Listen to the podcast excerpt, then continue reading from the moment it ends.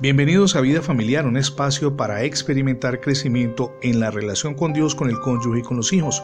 Comparto con usted el título para el día de hoy. Su mayor problema es Dios.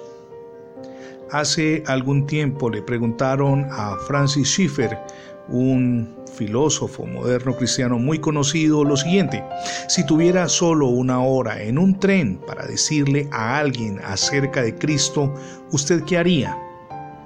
El hombre se quedó pensando unos segundos y luego contestó con determinación, yo pasaría 45 minutos mostrándole el problema y 15 minutos diciéndole cuál es la solución.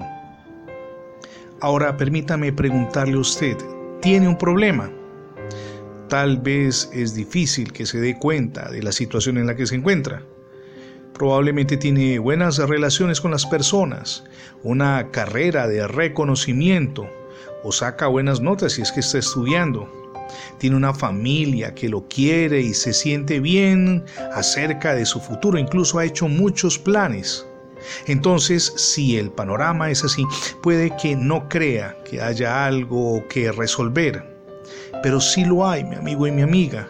Su problema es con Dios y este problema es lo suficientemente serio y grande como para privarse de todo usted lo bueno por toda la eternidad. Quizá no sienta su problema ahora mismo. Un hombre puede ser condenado como culpable y a la vez él mismo no sentirse culpable. Como también una persona puede tener cáncer y no sentirlo, ni siquiera saberlo. Ahora, hay culpa real y legal y hay culpa también de carácter emocional. Pero independientemente de cómo estén sus emociones sobre este asunto, Dios hace claro que tiene un problema insuperable. Ahora, ¿cuál es su problema?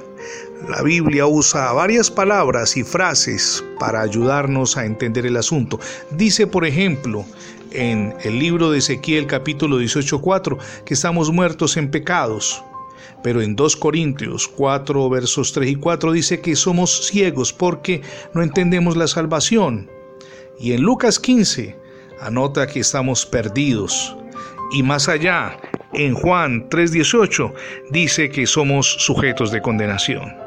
¿Qué hacer entonces? Rendir nuestra vida a Cristo es la mejor decisión que podemos hacer. Solamente Él trae libertad a nuestra vida. Recuerde que Él murió en la cruz, no solamente para perdonar nuestros pecados, sino para asegurarnos la vida eterna.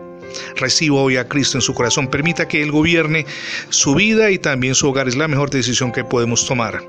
Gracias por escuchar las transmisiones diarias en la radio y también el formato de podcast de vida familiar.